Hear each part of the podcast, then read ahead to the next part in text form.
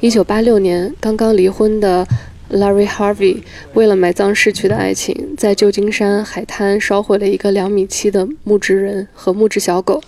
他的行为遭到了警方的驱赶。之后，他在内华达州上的黑石沙漠找到了一片地作为烧木人的基地。这项活动得到了延续。一九八八年，在特定的时间、特定的地点，带有艺术色彩的聚会被称为“火人节 ”（Burning Man）。每年八月，在内华达州沙漠上便会平地起来一座只存在九天的黑石城，它的临时居民被称作 “Burnen”。冰块咖啡是黑石城中唯一被允许售卖的商品。卫生间是黑石城唯一拥有的公共设施，其他全需要自给自足或者互相帮助。九天后，一切付诸一炬，黑石城消失于沙漠，无影无踪。柏林漫其实从一九八六年就已经存在到现在了，然后从最开始的只有二十多人参加，到现在每年可能有七万人会到美国这个沙漠中参加这个活动。嗯，今年呢，我们中国也有一个呃类似于火人节的一个组织，叫戈壁天堂，他们去到了这个现场参与搭建，然后。参与到这个火人节之中，我们今天邀请到了三位嘉宾，一个是戈壁天堂的 CEO 陈乐陈老师，还有呃，也是在戈壁天堂工作的一位外国友人，一位德国友人 Martin，还有一个是呃，在火人节现场做了一个非常大的一个甲胄的艺术装置，艺术家陆明陆老师，嗯，欢迎大家。听众朋友们，大家好，我是陈乐。大家好，我是 Martin。还有我们公司的小王，嗯，我是夕阳。艺术家陆明老师，这个睡过头了，大概二十分钟 后到。他现在骑着他的大哈雷，风驰电掣的在长安街上行驶着。好，那个，我们就先介绍一下戈壁天堂到底是是谁。讲起来特别长，但是我用最简单的话讲，戈壁天堂是一个呃中国的文化创意的线下大型活动。然后我们会在明年的六月十六号，在内蒙的库布齐沙漠上。举办一场类似于火人节这样的一个活动，而且戈壁天堂在做这个项目的时候，已经跟火人节的官方取得了联系。然后我们不仅参加了今年的这个八月份的 Burning Man，二零一八年的 Burning Man，我们在今年的五月份，然后也去了 Burning Man 的总部，见到了他的创始人，然后也跟他社交了我们戈壁天堂要做的事情。同时，我们也参加了一个呃湾区的一个火人节，叫 Unclose，是一个火人节的核心成员在湾区的一个草原上进行的一个。怎么概括呢？算是个迷你版的火人节，它也奉行着火人节的十项原则，但是人数相对较少，环境条件相对更加舒适一些的这样的一个活动。嗯呃，我们嘉宾还有 Martin，Martin 在我们戈壁天堂做什么？我就是翻译和策划经理，是吧？嗯。然后呃，这段时间就主要负责这个我们去 Burning Man 的这个项目呃，组织。我们的营地，我们艺术品运输搭建。明白，明白。在你们的理解当中，Burning Man 到底是一个什么活动？我觉得这句话讲起来就有很多不同的观点。第一件事情是因为我们研究的特别透彻，你去了解它的过程中会发现，其实 Burning Man 中国大部分的媒体关注的是哇，在内华达的沙漠里，然后有这么多疯狂的人聚集在一起。但是深层次的根源文化，这里面有很多细节要讲。比方说五月份参加的这个 Unclose 的活动。我们认识了一个 Burning Man 里面很酷的一个著名的一个营地，叫 Sex Tank。为什么会有这些人聚集在一起去展示自己的装置、展示自己的艺术，然后大家一起秉承着这个火人节的十项原则去做这个事情？其实有很多故事在里面。就先从十项原则说起。嗯，其实大部分中国人对于十项原则一看觉得，哦，好酷啊，能规定出这么有创意的东西。其实十项原则的这个。理念和它的原理来自于《共产主义宣言》，确切的说是来自于马克思的思想。这是拉里·哈维先生曾经在对火人节经营到一定程度的时候，有很多 burner 说火人节需要有一个手册、一个纪律，或者说它一个规范。但这个规范呢，它的创始人讲，这个规范我不应该把它变成一个强制性的，比如说你不可以怎样，你不可以怎样。他觉得那样呢，对大家的用户体验不够友好。嗯，所以呢，他用了将近三个月的时间呢，我是听了这个 Burning Man 的亚洲区的一个负责人，然后他在讲拉里·汉文先生去看完马克思这个研究完马克思的这个共产主义思想之后，列定出来的十项原则，其中讲，比如说反商业化，然后你要积极友好，你要对自己尊重，然后你要这个不留痕迹。然后你要学会无条件的付出，它其实是从确切的说是从共产主义的这个思想里面找到了一种所谓的共产主义的一个一个乌托邦的一个形式来确定的这十项原则。十项原则是这么起来的。当时在这个十项原则起来之前，火人节的状况会有一些什么问题吗？火人节的状况的问题是在于叫什么神形散神不散。其实它的十项原则公公开之后，更多的是对于一些。再去参加的新人有一个指导性的作用。对于这些老 burner 和之前之前从八六年就开始参加的人来讲，人们已经共识了这个问题，就是里面的这种社交法则和一些基础的人和人相处的方式，实际上已经是他的一个文化的一部分了。对，嗯。然后我就再讲一个问题，就是让我们觉得更加酷和更感动的事情是，很多人崇尚这种精神，就是我自己动手完成一个我想设计和想做出来的东西给大家看。所以你可以把 Burning Man 理解成一个，在这个地方，人们就想把自己的想法做出来，然后给你看，以此来进行一些展示啊、炫耀啊，或者告诉你看我有多棒。嗯，我们刚刚前面提到了说十项原则，可能对于我们的听众有些并不了解，这个这些都是什么东西？我们简单说一下，就是来到这个火人节，它有几项比较关键的原则，比如说激进的包容，就是不管你是谁，你来自哪里，什么样的肤色，做什么职业，可能。大家都不是很关心你，甚甚至来到这里都可以再重新起一个名字，可能你可以起一个你沙漠的名字，重新做另外一个人。然后包括呃给予啊，比如说你需要一样一样东西，你可能自己没有带，然后在这儿也可能买不到，可能会需要别人会馈赠给你。还有比如说去商品化呃等等吧，一共有十项。那像二位去过。这个火人节现场真的是像他规定的这样吗？因为我们在做这种国内大型线下活动的时候，我们就参加了非常多的国内的这样的线下活动，比如说 China Joy 呀，什么，比如说我们有一次去天参加一个音乐节，具体名字不提啊，就是突然间下雨了，下雨之后呢，我们就看到有的这个商家，确切说我们可以把它称之为营地，比如说它是一个互联网著名的一个社交 APP 的公司，他说我们这儿可以免费发放雨衣。然后我们是听游客讲啊，我们就过去排队。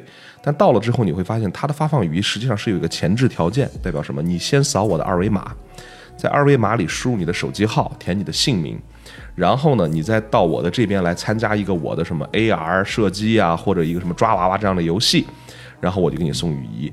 其实这个东西变成什么？就是它的这个跟 Burning Man 完全不一样。Burning Man 是在里面，如果我免费送雨衣，你来拿。我没有任何先决条件，你只我就给你一个拥抱，给你个微笑，然后你把它拿走就行了。然后呢，他也许有希望你能给他一些回报，比如说，如果你是一个，也是一个 burner，你会用 burner 的方式去回报他，就是如果我回到营地，我有多余的水，我可能会给我送雨衣的这个人送一瓶水给他，代表了我给你有回报在里面，这也是十项原则规定的一件事情。但是他不会要求你做额外的事情，说。你必须要完成一件什么事情，我才给你。所以它在里面会体现出一个东西，是我们会有很多营地，我们会深刻的记住他的名字。记住他名字的原因，不是因为他的产品有多好，是因为这些人非常好。就这些人，他是用最原始的方式在跟你交换。就是他没有所求，你来了，我就是对你有微笑，然后你就是我的朋友，然后我给你拥抱，然后你需要水吗？我就给你水，你需要酒吗？我给你酒，你需要创可贴吗？我给你创可贴，然后你的我们回去的感觉是这样，就我在今年五月份参加这个 UNCLOS 的火人节活动的时候，那是我们第一次接触火人节的一个线下活动，我跟我的合伙人刘雪松去，然后我们第一天啊晚上，因为它是在一个草原上，在一个高山的草坪上，山的那边就是海。晚上的这个气温非常的冷，而且我们当时没有经验，所以没有带很厚的衣物。晚上大概也就两三度的样子，而且那个草坪地下会反潮，整个帐篷里都挂着水珠，我们就受不了了，就觉得哇，明天早上起来我们就离开这个活动吧，咱们回旧金山找个五星酒店泡个热水澡。但是早上我从营地的帐篷拉开拉链出来之后，你坐在这个这你的这个遮阳伞下面，开始开始再观望一下这个活动，你会发现路过所有的人过来跟你打招呼。就是 morning，然后你还好吗？吃早餐了吗？然后我们桌上有昨天晚上剩下的一些零食，他不会给你客气，他就过来问你一句：“我可以吃吗？”当然可以吃，你拿走吧。然后就很多人会过来拿我们的这个小 cookie 就拿走。走了之后，你大概等了半个小时，你会发现这些人又回来了，他会给你拿牛奶、拿牛油果、拿他的薯片、拿他的啤酒，再给你放到桌上，说这是我送给你的。我们看完这个感觉以后，突然间勾起我们一个回忆，我跟雪松赶紧叫起来，我说。我跟我合伙人说：“我说你发现这种感觉像什么？像我们以前在北京住这个大杂院儿，和我们以前这个八十年代的时候的这种老社区，这句话怎么讲？就是妈妈做了一锅红烧肉，一定说去把你的什么小明、小王、小小兰全叫过来吃饭。然后你就把你的孩这朋友小伙伴们全叫过来，每个人在家里面吃了油头粉面的回去了。回去之后呢，这些人家里的家长就说：“你是不是刚才在人家家吃红烧肉？来我这儿有个带鱼，或者我这儿有从拿的粽子或者月饼，你给他们家送过去。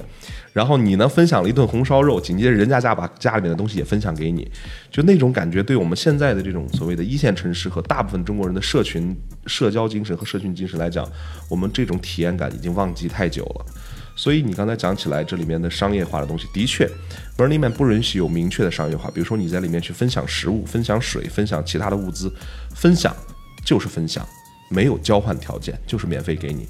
那我自己还有一个疑问，就是因为我没去嘛，可能不知道这个问题是不是有有些冒犯，就是会不会这样的行为，就是因为大家知道这个游戏规则，这个游戏规则就是八天。就如果我脱离了火人节这个环境，我可能不会变得那么友好，或者是嗯友善。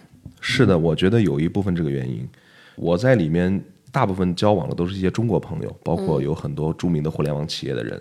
你会发现之后有一个问题在于，如果你了真正的了解火人节的文化，并且你跟其他的老波呢有过交流，你就会学习他们的这种方式。比方说，我索取之后会有回报，别人跟我索取的时候，我无条件分享。但是有些第一次去参加的人，他放不下自己的身价。第一件事情，他没有任何所求，就是我即便需要了，我也不跟别人去要，因为我放不下我的面子。第二件事情就是，他所求之后，他并不想着去回报，因为他认为我我自己没有遵守这个原则，别人也不知道。所以他这样的人变成什么？他无法体验中间的精神乐趣。这个精神乐趣一直达到达到于什么？就是这是火人节的一个一个游戏规则，就是每次火人节结束之后会有一个减压会，就有无数的人会从火人节的这个乌托邦世界回到现实社会之后，他发现不适应。嗯，为什么？人们之间开始变得又回到人类社会中了，就是我给你做件事儿是有条件的，你给我做件事儿是要提需求的，人们很很难去适应这个东西。我觉得这是。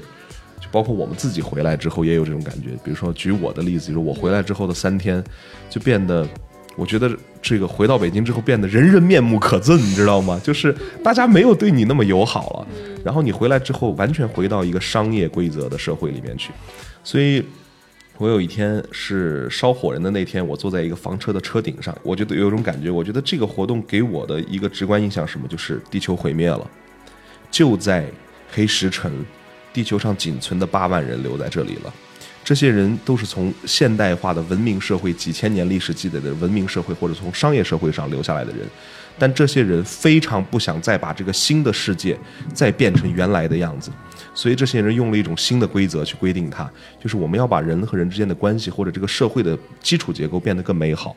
我经常会认为，我我我我，我们经常在营地会开玩笑说，大家有没有想过，如果世界上就剩下我们七万人，可能已经发生了自然灾害或者战争，我们这七万人还要建立一个什么样的地球？还是像现在这样的地球吗？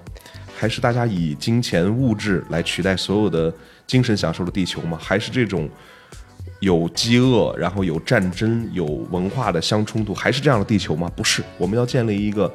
更大同的一个世界，我觉得是这种感觉。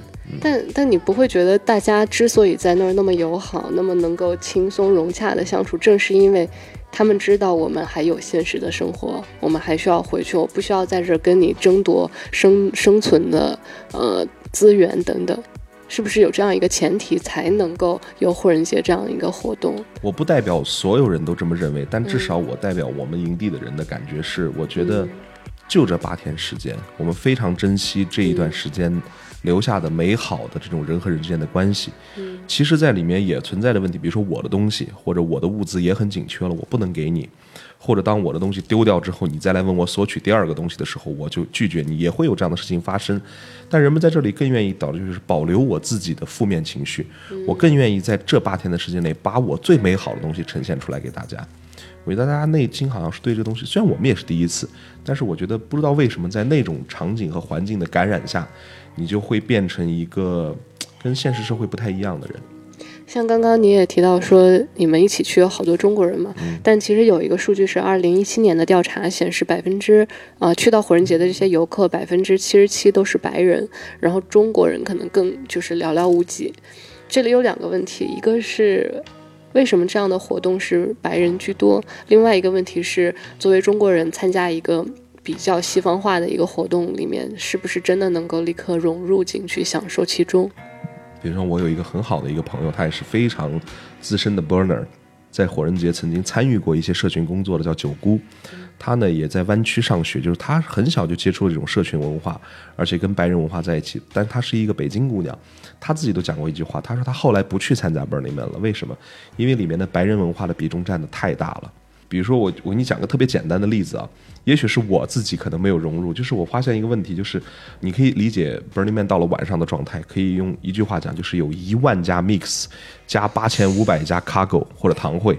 就是瞬间，这个黑石城变成了一个全球最大的夜店集散地，然后你就会发现一个特别有趣的问题，这就是中国人和 Martin 也是外国人就不一样的地方。就是刚才我们在车上还在聊，就是只要有音乐响起，大家就开始跳舞。给我的感觉就是，如果有音乐响起，我得先听听这个音乐好不好听，然后我得分析一下这个音乐是哪个风格，然后我再跟着他的节奏再融入进去。但是对于我观察的很多白人来讲，他不管，他只要音乐响起来，他他自己一个人他也在跳。讲一个特别有趣的事情，就是我们。大家参加的是八天的火人节，我们参加的是十天。嗯，Martin 参加的应该是十三天吧，还是十四天？因为他要提前进场搭建，而且当游客们都撤离之后，他还要负责我们的艺术作品的撤离。我们在艺术撤入设品撤离的时候，我们做了一件特别无聊的事儿。我们开着我们的工作车，在 Playa 地区找那种没有人去的地方，看看它的护栏是什么样子，或者它的周边状态是什么样子。我们就在远方看，看到前面有个亭子。然后我和陆明说：“走，咱们开车看的亭子是什么？那个地方已经离这种喧闹的地方大概有个三四公里远，你知道吗？就那个地方一个亭子竖在那儿，特别的突兀，让你觉得那是个什么东西，就特别好奇。我们就开车去。我们去到以后，发现了是一个白人，然后呢，他自己搭了一个小舞台，在一个特别偏远的，就周边连一个人人都没有的地方，把音响开到最大，然后在那跳舞。然后我们开车过去，他跟我们打招呼。”我们问他你要不要水，他问我，他说我还想问你们要不要水，因为我这儿的水太多，我搬不回去。你会发现他就是这样的一一种文化，就这个文化在我们的中国人的意识中，就这个人神经病啊，他一个人在那么远的地方自个儿跳舞。但是对于他来讲，他可能在中间取得的是他自己的乐趣。嗯，而且我相信他更开心的是，居然还有人来看我。嗯，所以我觉得这就是我们的所谓的中国人文化和西白人文化中间有一些不同的地方。这么浓重的一个白人文化的活动，为什么中国人去？就是我刚才跟大家讲的，每个人去的目的不一样。有些人去 Burning Man 就是我想参加这个活动，像我们去的方式就是我想去参考学习，并且这个合作这个活动。还有很多人去的方他是商业目的，他去的方式是他有那么大的流量，他有那么多的东西，我到那边去拍个视频，我就成网红了。还有一些东西去是在于一个特别著名的东西，就是。大家都知道，Burning Man 的出名是在于像以前的乔布斯，然后什么扎克伯格，还有 Google 的创始人都会去。所以这件事情在于中国目前的这个商业文化氛围，大家都在讲什么互联网公司啊和创业氛围中，大部分人是去镀金，就在于什么？我小王或者小李去参加了一个活动，这个活动扎克伯格参加过，牛逼吧？我回来了，我也很牛逼。大家是去把它当镀金的一个方式去，所以目的就不太一样。在这个过程中也产生了很多的分类，比如说我们在里面戈壁天堂营地，后来这个是让我们很骄傲的事情，因为我们非常愿意分享东西，而且我们支着一个国旗在我们的一个房车上，所以很明显，很多中国人来了以后，包括像我们那个唱那个我是一只小小鸟的赵传，也也来到我们的营地了。来到我们营地之后呢，他就非常符合火人节精神，就是先来我们说，哎呦赵传哥。当时我们都没认出他来，后来我们有一个朋友认出来，您是赵传嘛？他把墨镜摘下来，嗯，是他带着他的所有的团队，就是九月十五号北京演唱会的人一起来了。来了以后，我们就给他先表现我们对他的喜爱，我们就开始讲我们小的时候听您的歌，然后我们自己还唱了一遍给他听。然后赵传就跟我们说：“你们什么时候来的？”问了一下你们的那个盔甲的安装过程怎么怎么回事？问你们在北京做什么？紧接着就出一个问题，我说赵传哥留下来吃早餐吧，我们煮了方便面条。赵传哥好啊，就吃吃方便。说起方便面的时候，我们营地中有另外一个人说句话，说不好意思，因为今天没有大米了，所以我没法做早餐粥，就只有方便面了。赵传听到这个问题之后说：“我有大米啊。”你们来我们的营地，我们的营地的坐标在什么什么什么位置？你几点几点钟来？我给你大米。然后他就真的在那天，我们真的没有米了。因为大部分都是中国人嘛，然后要吃大米饭，然后我们就派了一个人带了个小车到他的营地，赵传大哥亲自从他的这个房车里把米给我们用手捧到一个袋子里，临走的时候还给我们送了两瓶酒。就它代表什么？其实你可以用 burner 的方式来理解，就是他来了你的营地，吃了你的早餐，他就去帮助你解决你没有大米饭的这个问题。这个案例，我觉得我经常会跟大家讲，我说这是他也是第一次来，但是他就非常了解这个 burner 的文化是什么。但是也有一些很大牌、很大牌的公司的 CEO 和创始人来到之后变成什么？我们我们门口有国旗，有一个大碗茶的一个大的一个旗帜，他觉得是中国人的营地就进来，哎，有茶吗？有，喝。喝完了以后，我们就大概聊聊天儿。聊完天儿之后呢，他聊的话题就是 我在中国是啊 A 轮啊、C 轮啊、B 轮啊，对吧？就各种各种轮。然后呢，就身价怎么怎么样，然后做了一个什么产品，他变成在给你推销他的东西。然后这个话题他只要一讲，你就会发现一个问题，就几乎没有人听他的话，因为他讲的这个话题跟 Burning Man 现场的气氛格格不入。我们后来再讲，你看，如果你这个人没有故事，或者你没有做过一些很酷的事情，你只是在这个地方去炫耀你的财富，或者炫耀你在你的现实社会里是一个多么成功的人，你在这里根本就融入不进来，因为没有人谈论这个事情。我给你讲个特别简单的例子，就是我坐的那辆房车叫陈汉斌，开着一辆房车横跨了六个大洲，走过一百多个国家。就陈汉斌在这边跟你讲着说，我在这个什么原始森林里面遇到了一些什么奇怪的事情，然后旁边来个大哥说，我在北京 C 轮两千多万投资到账，你你你觉得谁会听他的话？大家就会觉得你赶紧滚出去吧，我不想跟你聊这个问题。这就是一个问题，就是很多参与者其实进去的时候，他的心态没放正，他带着特别引以为豪的东西是他在现实社会中的物质财富，但是在 Burning Man 这些东西首先是被摒弃掉的。我记得这个人最后就讲一句话，就他走了以后，我就很不礼貌的讲，我说他在这里去炫耀他的财富，我说马斯克就在旁边，你的财富加在一起，你们这个营地的人的财富加在一起，连人家的零头都不多你跑到我们中国人群里面炫耀你有多少财富，然后还有一些这种艺人型的这种小网红啊，还有一些这种艺人公司带着他们来说，这个人有多少流量，然后他谁谁谁给他赞助了多少多少钱，某个什么视频平台，然后就讲 Rihanna 也来了 Burning Man。我还是那句话，说你的流量和财富跟他比，人家也不会在这个地方去宣布说我是马斯克，我来了，你们都得听我的，或者我是扎克伯格来了，你们得听我。没有，人家一样也是遵守这个规则。但是我们的很多人去了以后，让我觉得特别不舒服，就是是不是这个创业和融资这个东西变成变成了邪教了？就是人们去沟通人的方式都是先盘道，你知道这个盘道吗？就是你是谁投的呀？你的股东是谁呀？你的 VC 是谁呀？然后你的是这个下载率是多少啊？你的流量怎么怎么着啊？你的接盘侠是谁？就这种话题变成了，就我在北京天天聊就这些东西，我去了 Burning Man 还在聊这些东西，觉得无聊死了。我们在里面想听到的是一个人对于设计理念，比如陆明在里面很受欢迎，因为陆明告诉你我的盔甲背后的创作故事是什么。然后陆明还讲到了关于什么叫做蒙古承诺。有一个特别有意思的插曲，就是陆明是我从北京接着他，然后上的飞机去到那儿。他在火人节现场讲了个故事，让很多人流眼泪。他讲到一件事情，叫做关于承诺是什么。他的影子是在于，我跟我女朋友分开，陈乐来接我去机场的路上，我跟他讲，我去参加 Burning Man，你放心，因为我承诺我忠贞于你，所以在那边无论遇到任何事情，我不会跟别的女孩子发生任何性关系。他的承诺到这儿，然后陆明在现场非常受欢迎。有很多女孩子，不论是白人还是中国人，都想去认识他。然后我们的营地到了晚上，就有一些姑娘就会过来，就是很特别想认识陆明。然后就发生了一个特别有意思的事情，就是这边有一个人坐在这里跟姑娘讲：“你在做什么？”他说：“哦，我在旧金山做了一家互联网公司。”哦，他的那眼睛就放光，互联网公司啊。我跟这个什么什么什么公司很熟，我跟那个那个那个公司很熟。你要是想创业来北京，我可以帮助你怎么怎么。他明显在想吸引这个女孩子的注意。那女孩子就讲说：“哦，你说的也许是对的，但是我并不认为全都对，而且我也不想在这个时候聊这个话题。”然后陆明就问一句话说：“你是不是想泡他？”就问那个旁边的人。然后他说：“你怎么能这么直接呢？”然后陆明讲：“你不觉得你讲的话题在这个环境中格格不入吗？”说那你怎么泡她？他说我不需要泡她，我只要告诉这女孩子说我还挺喜欢你的。然后就出现的问题就是这个女孩子就会坐到陆明旁边去。但是即便如此，陆明到了晚上以后就说我你现在就回营地吧，我也不可能跟你出去约会或者干嘛，因为我对我的女朋友承诺。然后我们在讲了这个话题，我说为什么你会这么坚忠于自己的承诺？他说我跟你讲一个故事，我曾经拍一支片子在内蒙的一个无人区，我要求几个当地的政府配合我，找了几个蒙古族的叔叔，说在无人区要搭一个蒙古帐篷。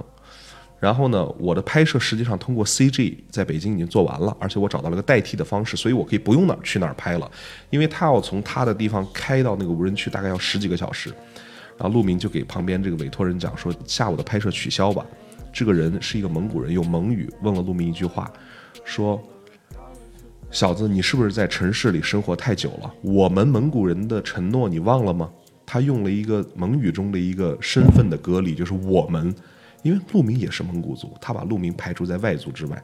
陆明觉得自己被打击了，他突然间想起一件事情，说一定要去。然后他就说一件事情，他说我们就开着车去，去到那边以后零下多少度，而且刮大风。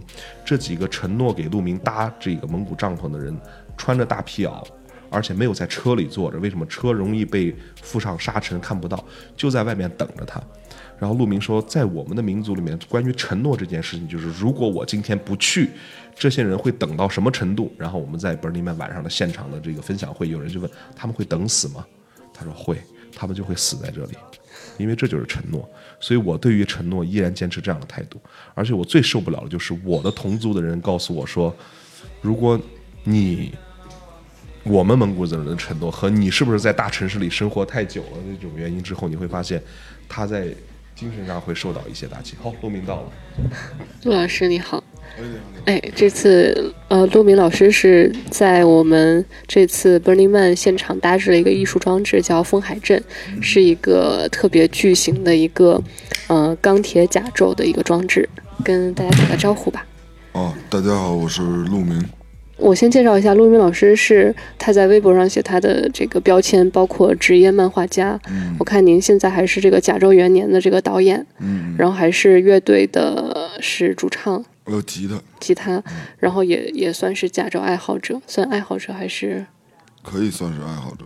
我觉得这个不太精准，陆明应该不叫爱好者，因为我跟陆明去年认识的时候，陆明有一句话特别打动我。嗯。他说：“我们的这个群体叫做中国最后一代铁匠，所以他应该不是爱好者，他是其中的这个文化的继承者，而且他也是在重新去让这个文化火起来的一个非常重要的人物。”嗯。嗯对，是。我我我来听你解释吧。